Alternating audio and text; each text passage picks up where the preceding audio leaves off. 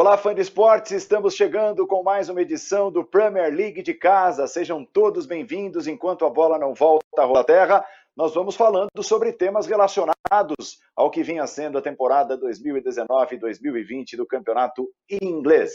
Premier League de casa, nesta edição, nós vamos trazer uma conversa polêmica, mas que tem tomado conta das manchetes, de algumas das manchetes mais importantes relacionadas ao futebol inglês, a Premier League.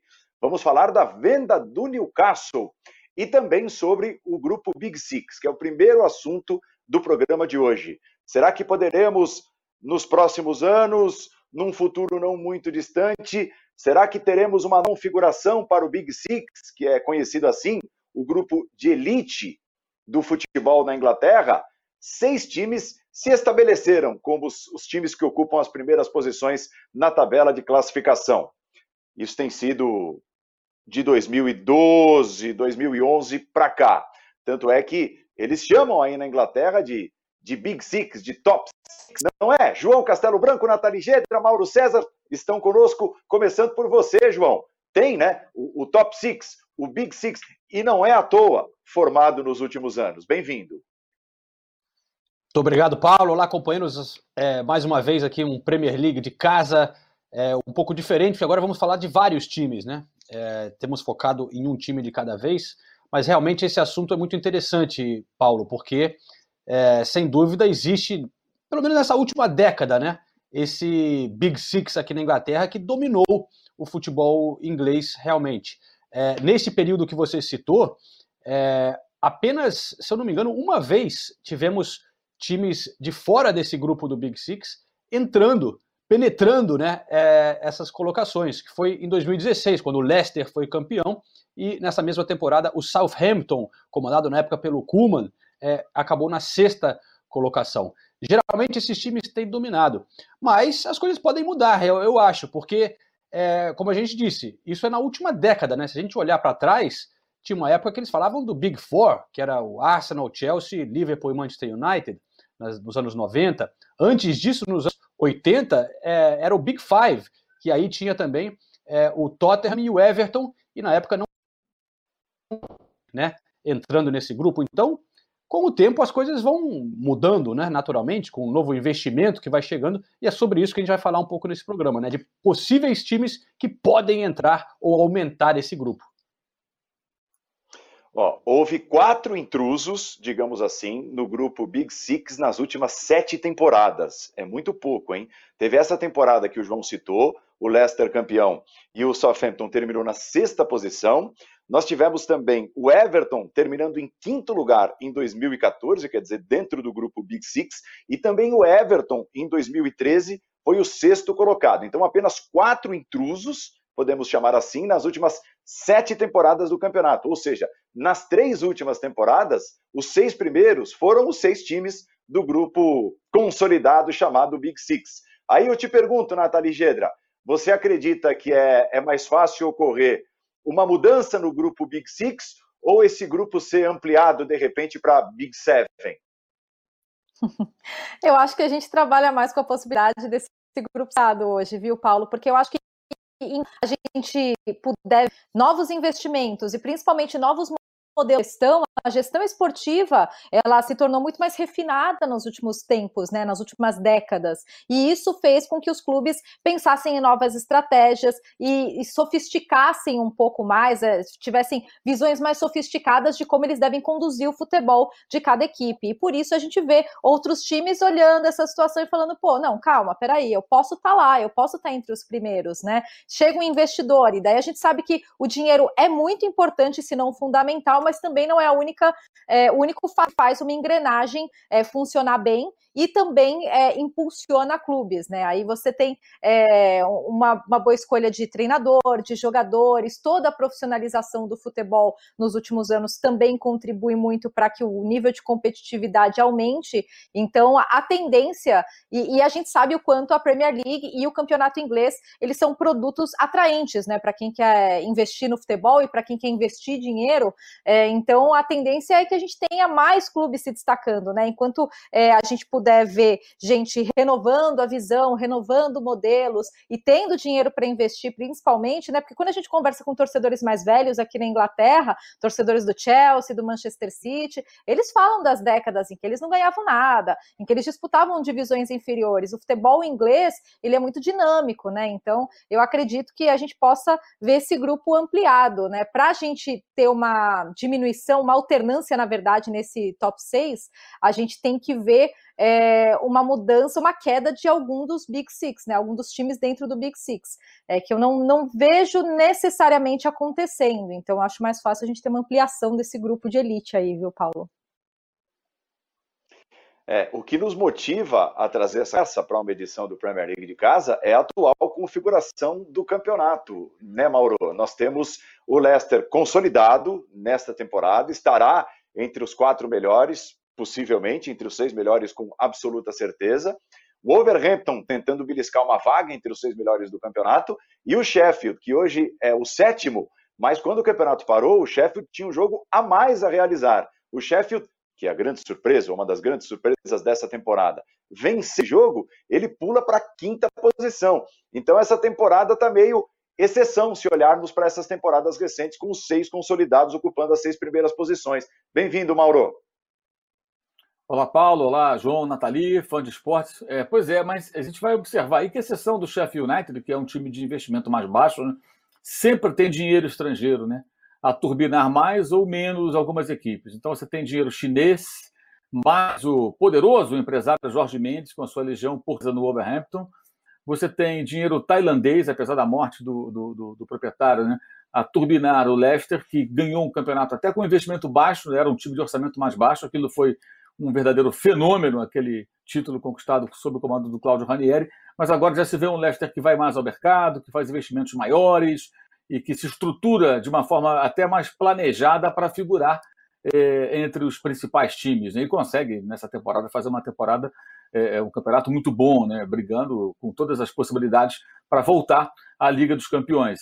Então, acho que mesmo esses times que conseguem surpreender, com exceção do Sheffield United, que é realmente uma grande surpresa, e como o Burnley foi há algumas temporadas, conseguindo talvez até ser um pouco mais ameaçador para o grupo de cima, no caso do Sheffield, sempre tem grana, né? Sempre tem dinheiro ali investido, é, é o dinheiro dando, ninguém chega ali por acaso, repito, exceção é o Sheffield United, que de fato consegue algo quase que inimaginável, que é figurar ali nessa sétima posição, já habitua ali a zona de classificação para a Liga dos Campeões momentaneamente, e que briga realmente ali para pelo menos, quem sabe, chegar numa, numa Liga Europa, é, já faz uma campanha para lá de satisfatória, porque é óbvio que esse é um time que entrou no campeonato para não cair. Né? Não faz muito tempo, o Sheffield United estava na terceira divisão né? e conseguiu aí os acessos, né? Com, com, muita luta, né? Foi bem difícil, levou um tempo, mas agora consegue realmente surpreender com uma campanha excepcional. É, mas os outros times, mesmo esses que são vistos como pobrezinhos, não são pobrezinhos, né?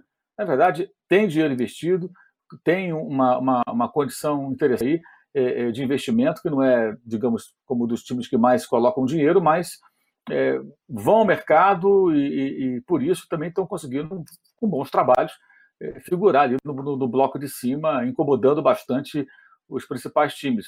A gente observa aí que, no caso, tanto o Overhampton quanto o Sheffield United são times que vieram recentemente da segunda divisão. Né? Os Wolves subiram com uma pontuação absurda e fizeram uma boa campanha, novamente vão muito bem, agora está melhor. E o Sheffield é, é, é subiu na temporada passada você olha para o Norwich, olha para o Sheffield, você vê a diferença, né? Do que acontece com um e com o outro, né? E o próprio Aston Villa, que investiu muito mais do que o Sheffield United e que não faz uma campanha minimamente parecida com é, os Blades, né? Como são conhecidos. Leicester recebe o, o dinheiro estrangeiro, o dinheiro que vem da Tailândia desde 2011, mas evidentemente o Leicester invadiu o cenário internacional ao conquistar o título na façanha em 2016, sendo que na temporada anterior, a temporada 2014 e 2015, ele não caiu por muito pouco, ele teve de protagonização nas últimas rodadas histórica para não voltar para a segunda divisão.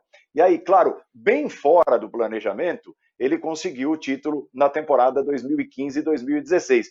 De lá para cá, né, João Castelo Branco, a administração do Leicester mudou um pouquinho, tanto que para o início da temporada seguinte, o Leicester começou a bater recordes, seus recordes em valores investidos em contratações, contratou mal, diga-se, é, trouxe Slimani, Musa, alguns nomes é, caros, jogadores caros à época, que acabaram não vingando. Aí parece que depois daquilo houve novamente os pés no chão, um olhar mais cauteloso para a contratação de um técnico, para contratações de jogadores, como por exemplo o Madison, que veio do Norwich, um time que luta sempre lá embaixo contra o rebaixamento, um time que estava caindo, e o, o, o, Leicester foi lá e trouxe, pincelou o Madison. A partir daquele momento, a partir do, dos pés no chão, o Leicester parece um time, se é para a gente nomear um, né, é, um time mais estruturado, parece que com um projeto mais longo para tentar penetrar nessa turma aí do Big Six. É, sem dúvida, Paulo, o projeto do Leicester está sendo muito bem conduzido, né? Você já tinha citado a, a, morte, infelizmente, né, do, do, dono com um acidente do helicóptero na temporada passada, é, mas o filho dele continua lá, toda a estrutura já estava feita é, para um trabalho bem feito, né? E a gente viu é, o Brandon Rodgers chegar como técnico e muita gente estranhou o Brandon Rodgers sair do Celtic naquele momento, que o Celtic estava prestes a ganhar vários títulos na Escócia, no, já para o fim da temporada, no meio para o fim da temporada, né? E muita gente pensando por que ele não, não, não esperou até o fim da temporada para ir e tal. Mas a gente viu que tudo fazia parte desse projeto. Ele tem um tempo já no fim da temporada para identificar o elenco dele, preparar as novas contratações. Você citou aí o Madison e tal. E, e é verdade que fizeram algumas contratações erradas no passado, mas também recentemente muitas boas contratações, né? é, que realmente elevaram esse time. Tem um, um, elenco muito bom. A gente tem Ricardo Pereira, que tem sido um dos grandes destaques, é, o, o, lateral português. Né? Você falou do Madison, teve também o, o Tillemans, que veio do Mônaco, a Iose Pérez, contratado do Newcastle. É, então, a gente vê um elenco com várias opções, um time muito forte e um técnico muito bom, né? Eu acho que tem que valorizar o trabalho do Brandon Rodgers. Ele já tinha sido um ótimo técnico no Liverpool, né? acabou saindo de lá, mas é, o Liverpool bateu na trave ali, quase não conquistou a Premier League por muito pouco. É, muita gente vê até o trabalho do Klopp é, tendo um pouco da, dessa ajuda né, do, do Brendan Rodgers ter deixado o Liverpool numa trajetória ascendente. Assim, ele fez um bom trabalho lá. É, e aí chega no Leicester e está mostrando como é um bom técnico. Caiu um pouco agora mais para esse fim da temporada, mas teve ótimos resultados e jogou um baita futebol, né? Teve uma época que era muito mais legal assistir o Leicester do que qualquer outro time é, nessa temporada da Premier League. É, e eu acredito, né, Nathalie, que, é, como o João citou, o Brandon Rodgers, a contratação, a efetivação do Brandon Rodgers também faça parte dessa coisa do manter os pés no chão e se acertar depois da conquista inesperada do título.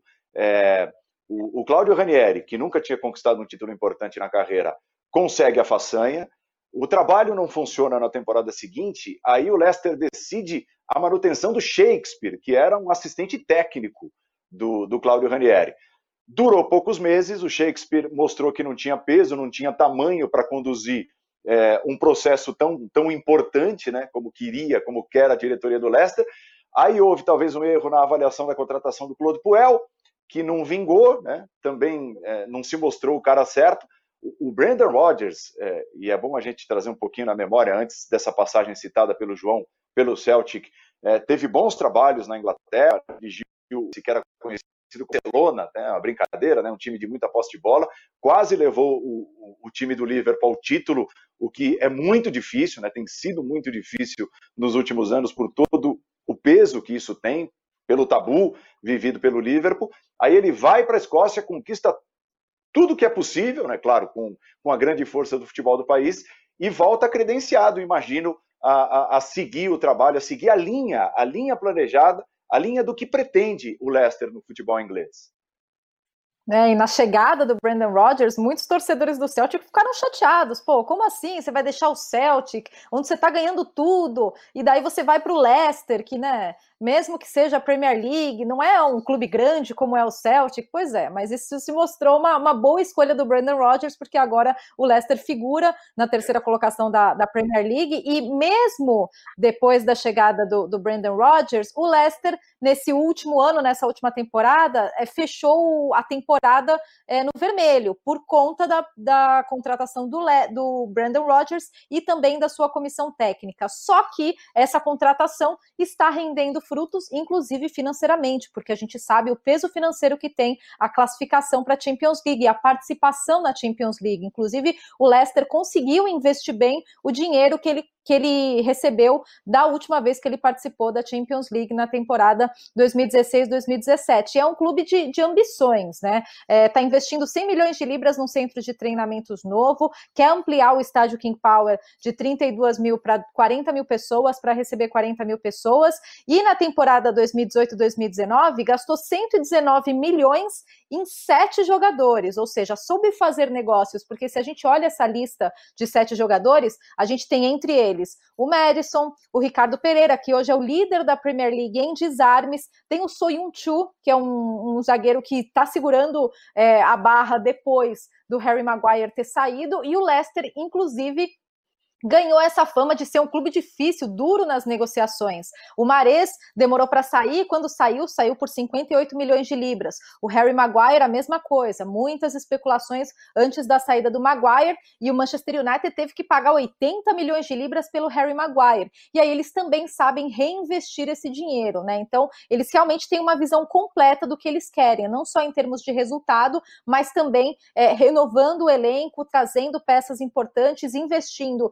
na estrutura do clube e também nas pretensões. É, tudo isso no, numa temporada é, em que a gente teve a morte do Vichai, né? Na temporada passada, na verdade, é, que é o, era o dono do Leicester. Inclusive, quando a gente conversa com pessoas lá da cidade, torcedores do Leicester, eles falam essa temporada, tudo que o Leicester vem fazendo é ainda mais especial, considerando tudo que aconteceu recentemente com a morte do Vichai, que foi uma tragédia para a cidade. Ele tinha uma relação muito forte, não só com o clube, mas com a cidade de Leicester também. E é, o que a gente ouve lá em Leicester, toda vez que a gente vai lá, é que é, isso, a, a, perda do Vichai, fortaleceu os vínculos é, tanto da diretoria do Leicester quanto do, dos jogadores, que, que também tinha uma relação muito próxima com ele, quanto da comunidade, em continuar, dar continuidade ao legado do Vichai. E tá aí, né? A, a semente foi bem plantada e o Leicester está conseguindo colher frutos importantes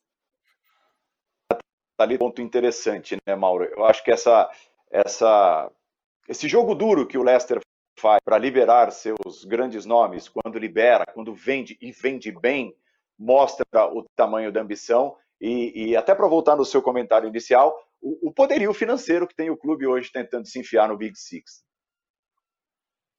É, e teve um salto interessante, porque quando ganhou o campeonato inglês, né, teve um faturamento muito mais alto do que o normal em receitas de TV, por exemplo, né? porque foi o, o campeão recebe uma quantia significativa. Se não falha a memória, nem foi o time que mais recebeu, porque não era de mais audiência, ficou atrás, não lembro se Manchester United, Manchester City, enfim, é, acho que o United, enfim, mas recebeu muito mais do que receberia em condições normais. Só ali foi uma grande gestão de dinheiro e vendeu alguns, alguns bons jogadores de fato muito bem. E com isso é, é, foi que ao mercado. Esse que a gente está vendo aí, que é o Vard, continuou, é um remanescente do time campeão, o time foi praticamente todo ele poucos jogadores restaram, caso dele e do goleiro Marshall, é, por exemplo, né? E essa mudança foi qualificando o elenco tecnicamente. Esse time de hoje é melhor time campeão inglês, joga um futebol diferente, um futebol, diria, mais sofisticado. Aquele time do Ranieri foi realmente um conto de fagas, um time que jogava um futebol de muita ligação direta, é, que encantou a todo mundo, porque era o, era o, era o Davi contra vários Golias, né, e conseguindo derrubá-los e ganhando um campeonato de pontos corridos, que é algo realmente muito difícil de acontecer em qualquer campeonato de pontos corridos do mundo. Né, uma equipe conseguiu o título é, com recursos muito menores, né, e agora não, é um time que vai ao mercado, observa equipes menores. Aliás, o próprio Vard veio né, de uma história muito bonita até, né, de times da quarta divisão, é, conseguir chegar onde chegou, jogar na seleção da Inglaterra e tudo mais. Então agora mudou também a postura, né? Aumenta o investimento, aumentou o faturamento também. O time é mais do, é, no mercado global. Né? Hoje é um time que. Quanto valeria uma camisa do, do Leicester, um patrocínio antes e depois do título? Evidentemente passou a valer mais. E nessa temporada, é, se intrometendo ali entre os três melhores, quatro melhores, no momento é o terceiro, evidentemente isso vai crescer. É, é, não, não vou ficar um pouco surpreso, embora a cidade talvez nem comporte tanta gente, né? o João já foi lá várias vezes, ela está aí também, é, mas é, daqui a pouco vai começar a falar ampliar estádio, esse tipo de coisa, que é, é, o passo seguinte do time que quer se estabelecer entre os grandes. Né? É, no caso, por exemplo, do West, fez um caminho inverso, né? tentou um estádio grande para tentar crescer, o estádio está lá, enche de turista e tal, mas o time não anda. O Leicester, ao contrário, consegue ter uma, uma, uma pegada bem interessante, é, não correu mais risco de rebaixamento depois foi campeão, né? É, que era a preocupação anterior, e agora, nessa temporada, dá um passo muito importante. Estou curioso para ver como vai ser, deve disputar a Liga do Sul, né? É, a preparação para a próxima participação, que é muito provável na UEFA Champions League. De que maneira o Leicester vai encarar a competição. É, não digo que vai brigar por título, mas quem sabe fazendo um, fazendo um brilho, né? fazendo uma campanha é, é, que o projete mais ainda internacionalmente, duelando aí com times de outros países. Porque me parece um projeto realmente para o time se estabelecer ali nesse grupo, né? nesse, no caso Big Six, e vai mudando aí de algarismo é, à medida que outras equipes vão surgindo no, no, no cenário da, da, Premier League. O Wolverhampton é um pouco diferente, né, João? O Wolverhampton é um fenômeno, digamos assim, mais recente, que tem dinheiro estrangeiro envolvido também, né? Recebe dinheiro chinês, digamos assim, e tem uma ligação muito forte com o empresário relevante, um empresário que detém direitos federativos, digamos, de jogadores importantes do futebol mundial. Tanto é que muitos desses jogadores recheiam e recheiam bem o elenco do Wolverhampton. Resta saber até quando vai funcionar esse triângulo, essa ligação. Wolverhampton, é, dinheiro chinês e Jorge Mendes, o empresário português que, que bota seus jogadores no time, mesmo sendo contra as regras, as leis. É, é uma coisa meio maquiada, mas todo mundo sabe, é evidente que muitos dos jogadores que hoje compõem o elenco do Wolverhampton, até pela nacionalidade portuguesa, são jogadores bem ligados ao Jorge Mendes. É, sem dúvida, isso é uma questão muito polêmica, né?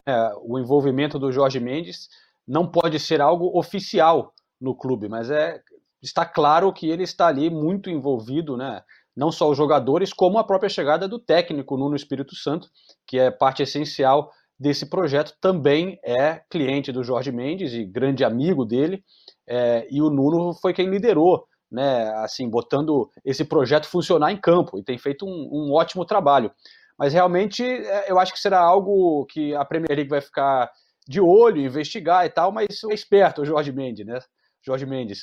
E, e ele está trazendo esse dinheiro chinês, como você disse, então eles têm grana para investir, têm investido bem, né? É, porque às vezes você pode pensar, ah, o Jorge Mendes traz os jogadores dele ali e tal, e isso poderia não dar certo também, né?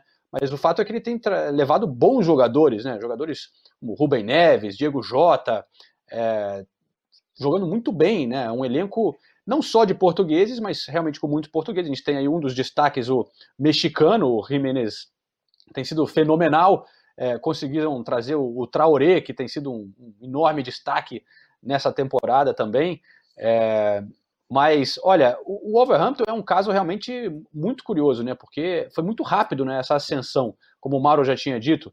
É, o Nuno Espírito Santo chegou lá, venceu a Championship, conseguiu subir para a Premier League ninguém esperava que já estivesse ali brigando, como nesse programa, para a gente falando que pode estar é, in, como um intruso no, no Big Six, né? Na temporada passada terminou na sétima colocação, já foi ótimo. Conseguiu melhorar, apesar de estar disputando também a Europa League nessa temporada, algo que é, bota pressão em um elenco um pouco reduzido, um pouco limitado comparado com outros grandes times que disputam competições europeias, mas realmente é, o trabalho está sendo muito bem feito.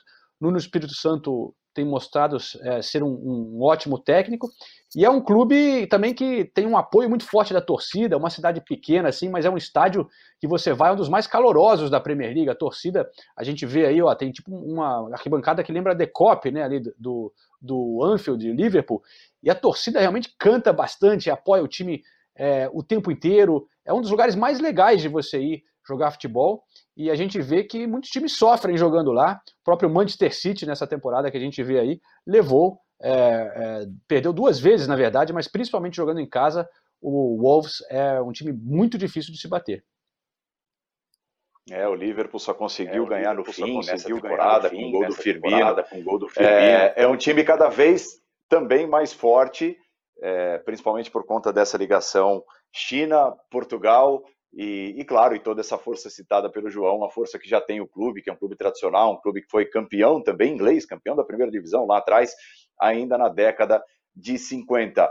E, e é um time, né, Nathalie, que também busca é, ampliar seus, seus laços, seus tentáculos internacionais.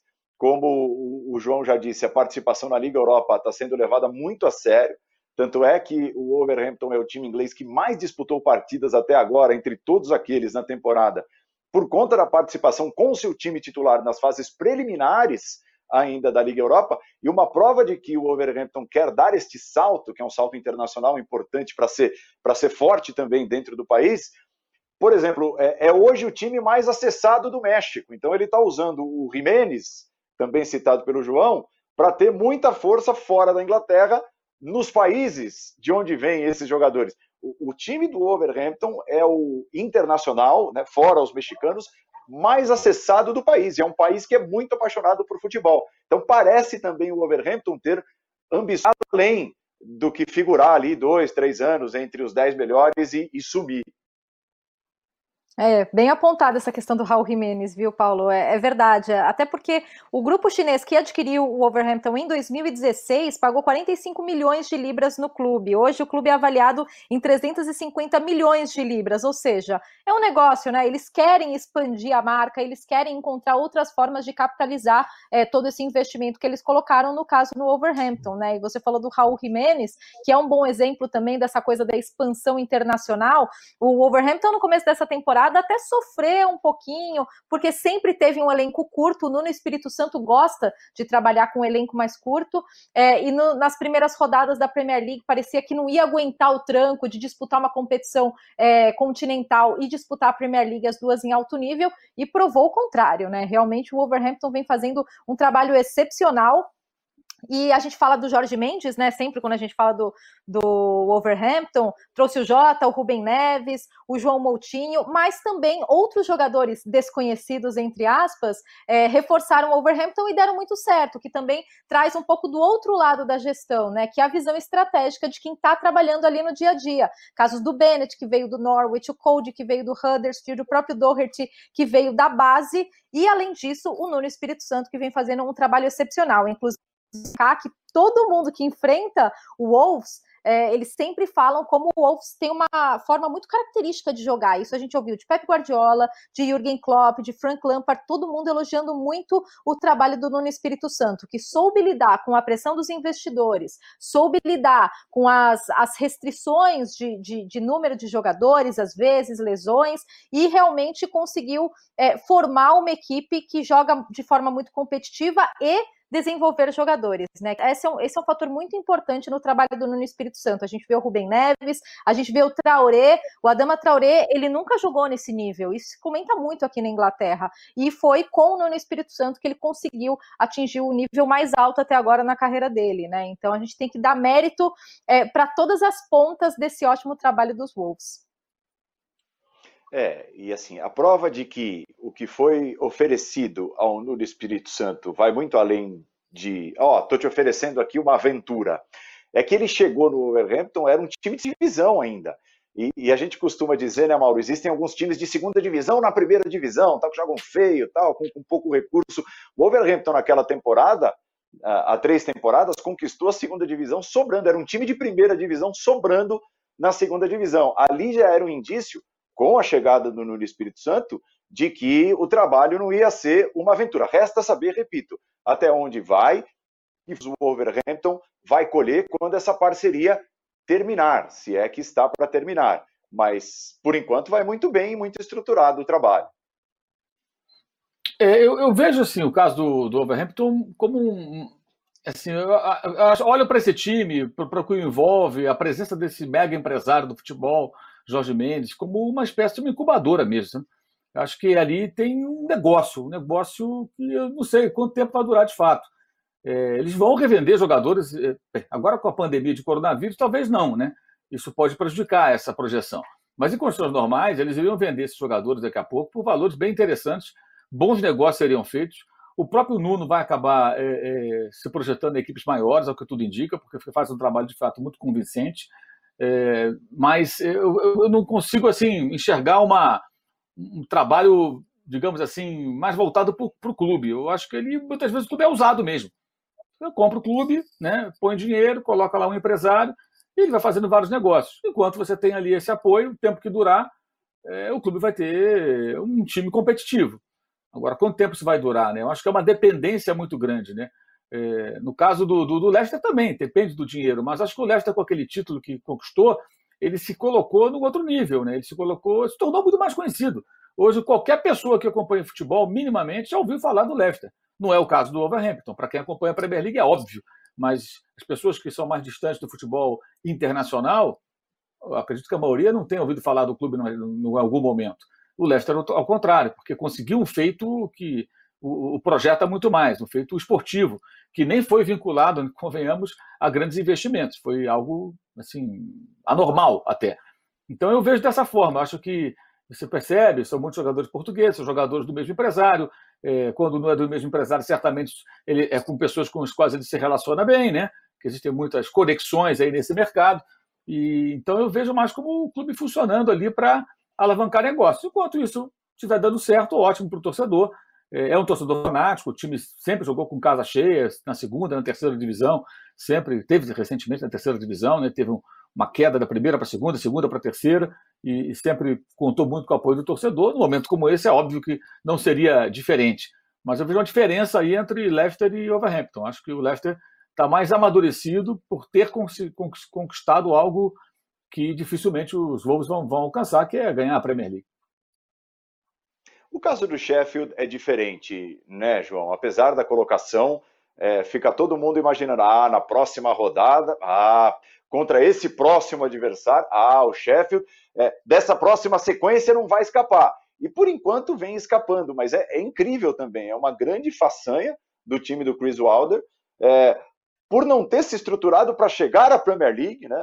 O Sheffield não montou um time no ano passado para buscar o segundo lugar da Championship, como conseguiu buscar, e muito menos para se destacar como vem se destacando nesse grupo de elite do futebol da Inglaterra. Mas imaginar o Sheffield com consistência suficiente para se manter ali em cima, eu acho que é um, é um pouco demais, né, João? Ah, sem dúvida. Eu acho até que nesta temporada as pessoas já é, quando vão encarar o Sheffield, já até respeitam bastante, e as pessoas aqui já imaginam, eles já conquistaram né, um certo respeito e, e é, confiança assim, da torcida, né? mas realmente é um trabalho é, fora da curva, ninguém imaginaria, eu acho que até quando a gente gravou o podcast no início da temporada, eu apostei que o Sheffield iria ser um dos times que estaria brigando para o rebaixamento e provavelmente cair para a segunda divisão, porque realmente praticamente não houve investimento, né? Está jogando com um time da Championship é, a gente vê um elenco bem diferente de outros times da Premier League, porque quase todos os jogadores são ingleses ou pelo menos britânicos, né? Bem diferente do que a gente está acostumado a ver é, nos grandes clubes aqui da Inglaterra. É, mas tudo está dando certo, né? E claro, tem que destacar o trabalho do Chris Wilder. A Nathalie pode falar um pouco mais disso, que ela fez uma matéria muito legal sobre o técnico. É, ela fala daqui a pouquinho. Mas o que eu queria destacar é que é, é, incrível como aqui na Inglaterra também, né? São tantos times é, com tanta história, né? Então a gente pega um Sheffield que é um time menor, que não é muito falado recentemente, mas é muito legal ter um time assim na Premier League, né? Porque, por exemplo, o Sheffield é onde começou o futebol aqui na Inglaterra, né? Tem uma história muito rica. O estádio do Sheffield é o estádio mais antigo ainda em atividade é, na Inglaterra. Então, é, você vai para esses você sente uma história tão forte e a conexão da cidade com o clube. Então é muito legal ver é, isso acontecer também na Premier League. Um time com muita história e com um caminho diferente, né? Que é realmente um trabalho muito bem feito, sem aquele investimento. Geralmente, como o Mauro falou, geralmente é a coisa da grana. No caso do Sheffield, não. É um ótimo trabalho do Chris Wilder, que tem sido excepcional é, e tem que ser aplaudido, mas é difícil ver isso continuar né, nas próximas temporadas. acho muito difícil que isso é, seja mantido. É daquelas coisas. Essa temporada eles arrebentaram, mas conseguir fazer isso de novo sem investimento eu acho quase impossível. Muito bem, nós vamos ao primeiro intervalo do Premier League de casa de hoje. Se você aí na sua casa acha que ficou faltando um time, pô, mas não falaram do Everton, Everton não pode ser Big Six, não falaram do West Ham, que é um time que tem uma torcida poderosa. É, esses times estarão em próximas edições, é, num outro contexto do Premier League de casa, tá? Não vai, não vai faltar comentário, não vai faltar análise para ninguém.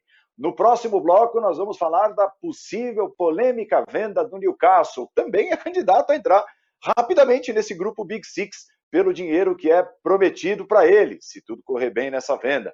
Mas é uma venda para lá de polêmica e é assunto do Premier League de casa no próximo bloco.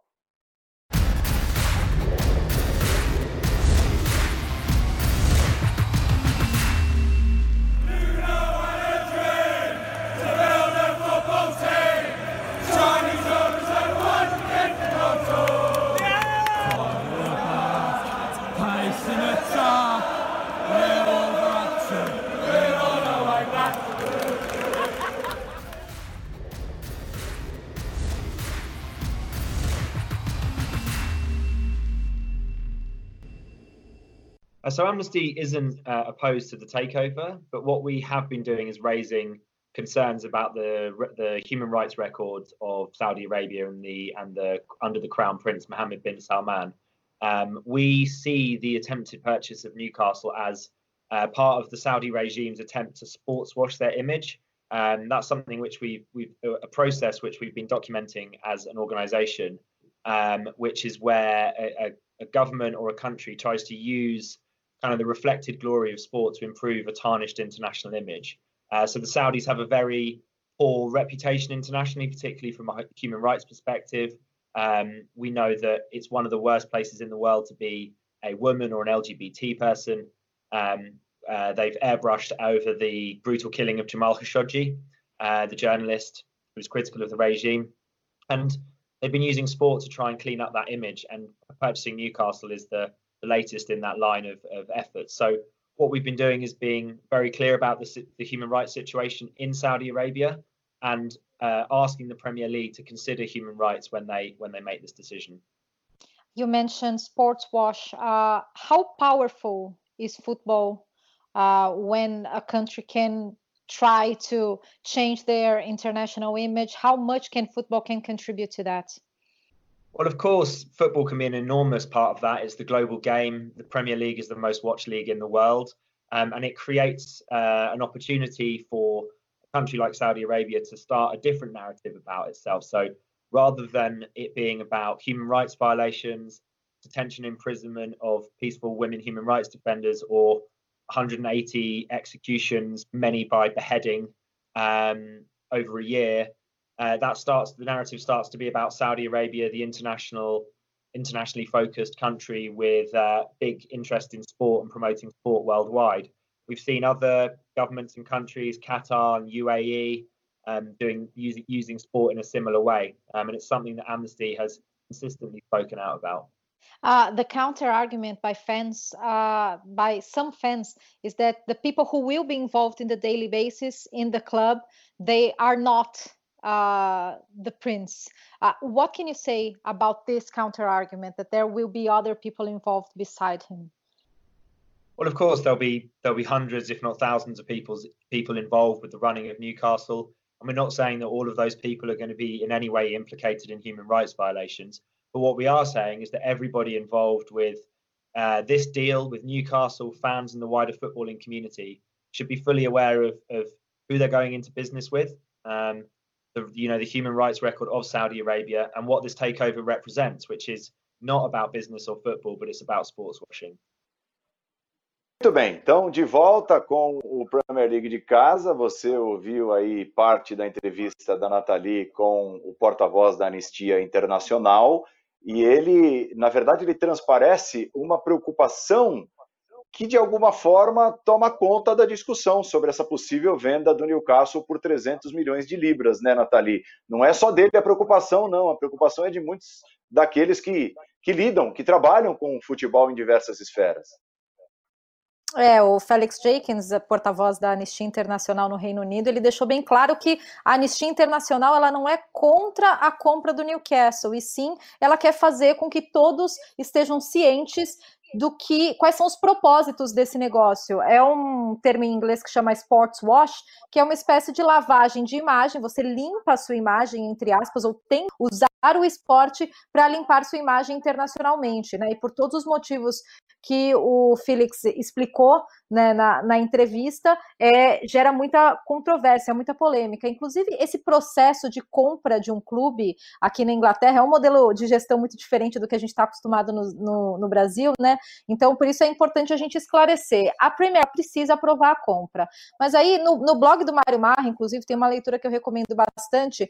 Ele tratou um pouco desse processo de compra de clube e é, por meio de um advogado especialista em esportes, o, o Daniel Gay, que escreveu um livro que chama Done Deal, falando sobre esse processo de aquisição de clubes. E os critérios que a Premier League utiliza para aprovar ou não a compra de um clube, eles giram muito mais em torno dos aspectos financeiros, tá? É mais é, pensando em sustentabilidade, é, os participantes da direção não podem ter sido banidos de um outro clube ou de outra empresa, são todos critérios é, que giram mais em torno da, da, sustentabilidade financeira. Quando se fala em outra, em outro aspecto, seria mesmo as duas, os dois critérios utilizados. Não pode ter violado os regulamentos de apostas e não pode ter acusação de violência ou ofensa sexual. São critérios é, que são checados quando é, um proprietário ou um grupo ou um consórcio, nesse caso, é, chega para comprar um clube. Não cita nada a respeito de direitos humanos ou de questões políticas, isso não é citado no, nos critérios é, listados. Então, de repente, é, é, uma preocupação que já existiu em outros momentos, né, mas de repente também é, vale passar por rever esses critérios porque a principal crítica é ah, qualquer um que tenha dinheiro e que mostre é, viabilidade financeira para comprar um clube, para investir e para não falir esse clube, porque essa é a premissa principal na hora dessas checagens. Será que esse cara vai, se desinteressar e vai falir o clube? Não.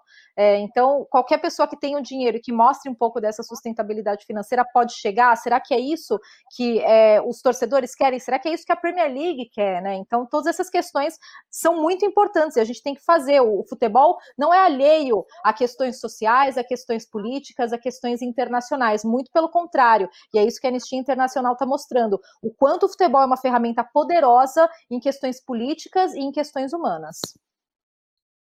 É, pois é, né, Nathalie? E, e não seria uma novidade na Premier League, Mauro. É, inclusive, nós juntos, já transmitindo jogos do Manchester City, nós cansamos de, de dizer quem era o responsável pela primeira compra, não tão badalada quanto a última, mas pela primeira compra do Manchester City, quando o City começou a, a, ter a injeção de dinheiro internacional. Era também um ditador, era o Taksim Sinawatra. Algumas vezes ele aparecia, inclusive, nas tribunas do rádio, sem poder entrar no país. E nós citávamos a época, ó, ó esse cidadão aí não pode entrar no país dele. Ele está lá é, curtindo um fish and chips, assistindo o Manchester City, ganhando dinheiro na Inglaterra e tal, aparecendo para o mundo, mas ele não pode entrar, ele está proibido no país dele. Se ele entrar no país dele, ele será preso. Então, é, é, assim, é uma prova contundente de que a Premier League não liga a mínima para outras questões, a não ser as econômicas, quando aprova ou desaprova a venda de seus clubes. É, o Shinawatra comprou o clube em 2008, né? Ele chegou, ele, ele foi o primeiro-ministro da Tailândia e tinha várias acusações contra ele, ainda as tem, né? Ele foi deposto num golpe de Estado e aí fugiu do país, é, já tinha muito dinheiro, certamente, né? logicamente esse dinheiro não estava em bancos locais, e ele era acusado, ele é acusado de violação de direitos humanos, perseguição aos opositores do regime, violação aí de uma série de, de questões de liberdade de imprensa, direito do cidadão, enfim, perseguição, e pulou fora. A irmã dele também chegou a ocupar o cargo e foi acusada de, de, de corrupção, enfim. A família bem complicada. E o cidadão apareceu lá na Inglaterra, comprou o Manchester City. Na época, uma coisa que pesou muito foi o fato do City ter um estádio, né, um estádio que foi erguido com dinheiro público, o estádio para os Jogos da Comunidade Britânica de 2002, e esse estádio ficou com o Manchester City. Uma operação, comparando, parece a do Engenhão com o Botafogo, né? É, Botafogo não o estádio Newton Santos, foi erguido para, os Jogos Pan-Americanos de 2007, aqui, é, no Rio de Janeiro. E depois o Botafogo arrendou o estádio, com o City foi algo parecido. Depois fez melhoramentos, fez ampliação do estádio, essa coisa toda.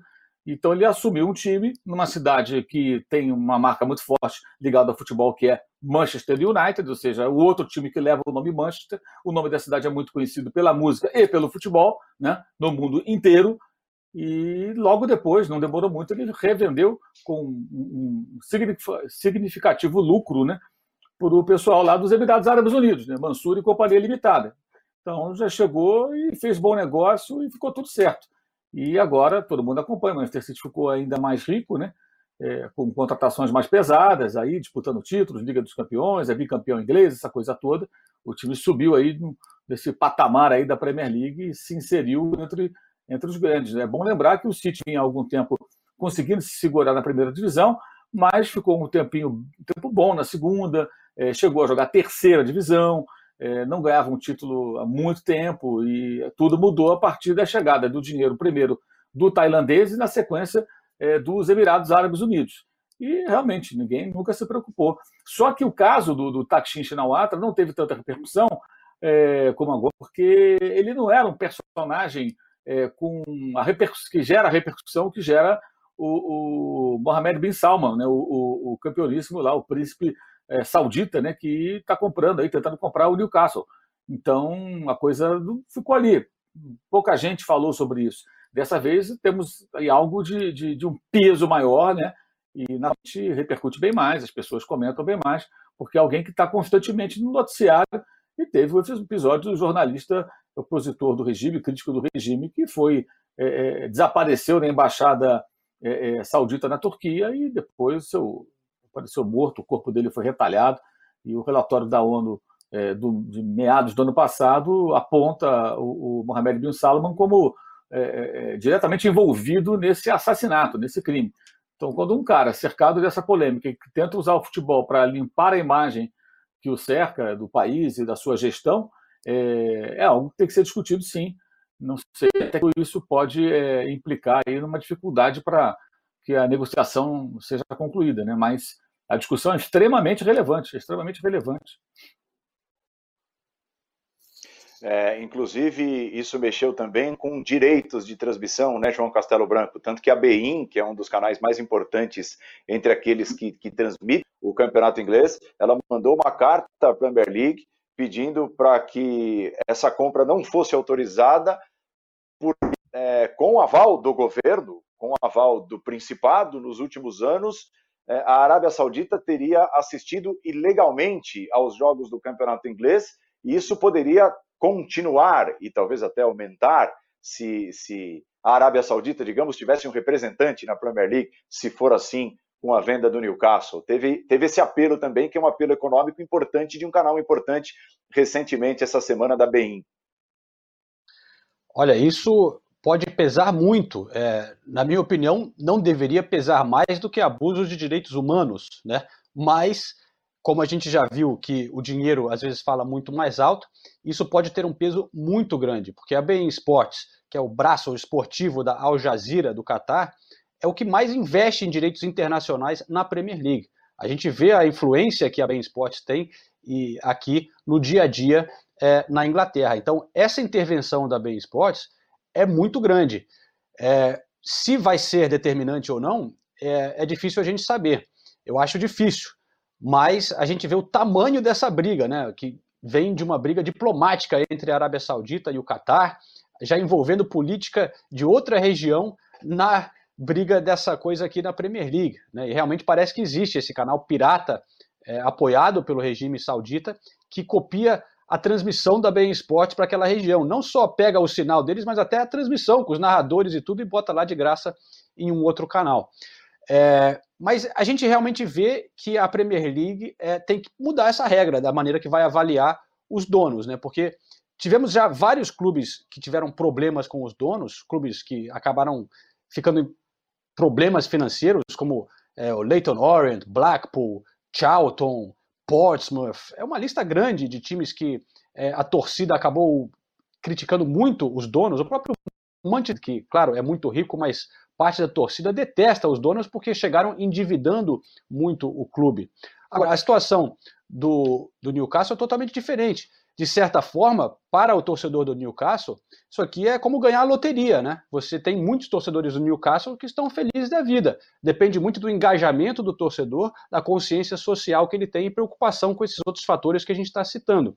É, mas para muitos torcedores isso é um sonho. Eles vão chegar lá, investir uma baita grana e, e é bem possível que o Newcastle cresça muito, como aconteceu com o Manchester City e o Chelsea, né? Nas últimas décadas aqui é, na Premier League. Mas realmente é uma coisa muito polêmica, está sendo muito criticada aqui na Inglaterra é, por todos os fatores que a Anistia Internacional é, já tem levantado.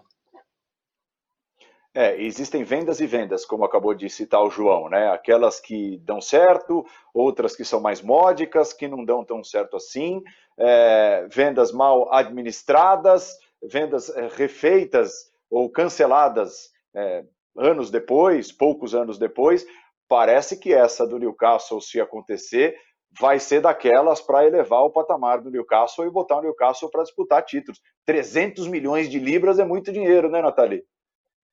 É muito dinheiro e é só o começo, né? Porque eles vão investir ainda mais e eles já falam em jogadores, falam em, falam em treinadores de ponta. Até o Steve Bruce, que a imprensa inglesa noticiou aqui, é que o Steve Bruce teria até o final dessa temporada, assim que ela for retomada, ele teria esse tempo para ser avaliado pelos novos donos para ver se ele é o cara, porque as pretensões do Newcastle é disputar competições continentais. Ele quer voltar para a Europa, né? É, então eles já falam de Maurício Pochettino, eles falam de Massimiliano Alegre Fala-se de Rafa Benítez mesmo, que tem todo o histórico com o Newcastle e a torcida gosta muito dele. Aliás, falando na torcida, boa parte da torcida quer ver a concretização desse negócio. E, e isso é muito triste também, né? Porque eles querem, na verdade, não tanto pelos novos donos, nada pelos novos donos, mas principalmente pela saída do Mike Ashley, que é um dos, acho que dá para a gente falar com uma tranquilidade, um dos donos mais detestados da Premier League. Os torcedores do, do Newcastle em St. James Park, eu já fui em St. James Park Parque algumas vezes e presenciei algumas vezes prote protestos da torcida contra o Mike Ashley. Então, é, existe esse fator também que faz com que o torcedor do Newcastle tenha uma, entre aspas, boa vontade, boa vontade com essa mudança, em relação a essa mudança. E muitos deles argumentam, é, mas falam muito, né, do Mohammed bin Salman, mas não vai ser ele que vai estar no dia a dia no clube. Inclusive, o presidente seria o Yassir Al-Rumanian, é, que é um, uma figura muito importante na, na Arábia Saudita, mas não está relacionado com todos os problemas que, é, que o Mohammed bin Salman está, mas de qualquer forma é o princípio de toda coisa, né? É o fato desse grupo de investidores árabes estar, de acordo com a Anistia Internacional, usando essa oportunidade para limpar a imagem do, da, da, Arábia Saudita. E se o Newcastle conseguir sucesso em campo, isso eles também vão se beneficiar disso, né? Então é, é, uma, é um cenário muito grande e a gente tem chance sim do Newcastle é, melhorar é, começar a brigar pelas posições mais de cima da tabela, um dos clubes mais tradicionais da Inglaterra, né? E o torcedor tem carência de querer ver novamente é, donos investindo no Newcastle e se importando com o clube, né? Vamos aguardar então os acontecimentos. Se essa venda acontecer, a concretização deverá ocorrer nas próximas semanas, cerca de duas, três semanas, é o que se imagina. E vamos aqui também trazendo esse assunto sempre que que relevante ao Premier League de casa enquanto a bola não volta a rolar em campos ingleses. O que será do Newcastle, hein? tradicional Newcastle, campeão inglês pela última vez em 1927, tem quatro títulos, uma torcida apaixonada, um estádio cativante, né? uma atmosfera única. Vamos aguardar e, repito, vamos trazendo aos noticiários dos canais ESPN as informações sobre a negociação. Último intervalo, já já voltamos para o encerramento do Premier League de casa. Até já. É isso, estamos encerrando mais uma edição do Premier League de casa. Te convido desde já a acompanhar a próxima edição, que será pautada por nada mais, nada menos do que Michael Owen. Conversará com João Castelo Branco, com o Premier League de casa. Michael Owen, grande ídolo da história do Liverpool, garoto prodígio, seleção da Inglaterra, passagem pelo Manchester United. Voltar a próxima do Premier League de casa, portanto, não perca. Entrevista exclusiva com o Michael Owen e o Premier League de casa de volta à sua tela, ESPN Brasil, na terça-feira. Muito obrigado ao Mauro César, João Castelo Branco, Nathalie Gedra. Obrigado a você. Continue ligado na programação temporária dos canais ESPN. A gente se vê na terça. Tchau, até lá.